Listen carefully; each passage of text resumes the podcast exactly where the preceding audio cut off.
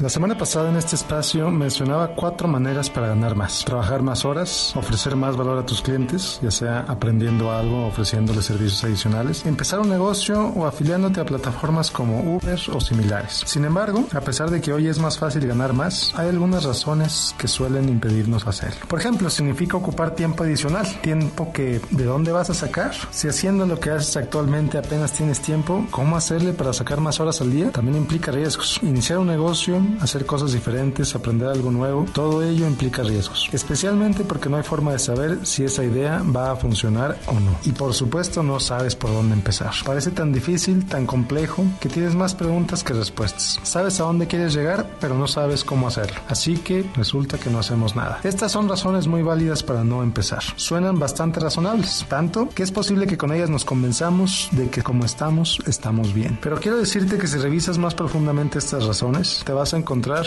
con la razón de raíz, con el obstáculo que te impide hacer lo necesario para ganar más dinero y llevar una vida más plena. Estoy hablando de el miedo. El miedo al que dirán, el miedo al fracaso, el miedo al éxito, el miedo al dinero, el miedo a tantas cosas. ¿Cómo vencerlo? Contrario a lo que seguramente has leído, el miedo no se vence. El miedo siempre va a estar ahí. Por ejemplo, a Adele, la famosísima cantante británica, le invade el pánico antes de entrar al escenario. No parece, pero la aterroriza que algo salga mal. Aún así, no vence el miedo, avanza a pesar de él y da lo mejor de ella cada vez que se para en el escenario. Imagínate si se esperara que el miedo no se presente. Quizá ni siquiera sabríamos de su existencia. Pero entonces, ¿cómo avanzar a pesar del miedo? Recuerda el por qué quieres ganar más dinero, el por qué quieres iniciar ese proyecto. Si el por qué lo quieres es más grande que tu miedo, usarás al miedo como un escalón para avanzar. Piensa en la diferencia que quieres hacer en el mundo, en tu mundo. ¿Cómo sería tu realidad si el proyecto funciona? Acepta que no lo sabes todo. Reconoce tus puntos débiles y busca ayuda para sobrellevarlos. Y presupuesta. Determina cuánto tiempo, dinero y otros recursos necesitas y estás dispuesto a dedicarle a este proyecto. Por ejemplo, si requieres 10 horas a la semana, determina de dónde van a salir. ¿Podrías ver menos televisión, ocupar menos tiempo en las redes sociales, levantarte más temprano los fines de semana? Determina qué es más importante y actúa en consecuencia. Por último, si al hacer el presupuesto de tiempo y dinero para tu proyecto resulta que no quieres hacerlo hoy, no te frustres. Siempre y cuando sea una decisión consciente, estás decidiendo. Pero no dejes que el miedo o la incertidumbre te lleven a la inacción.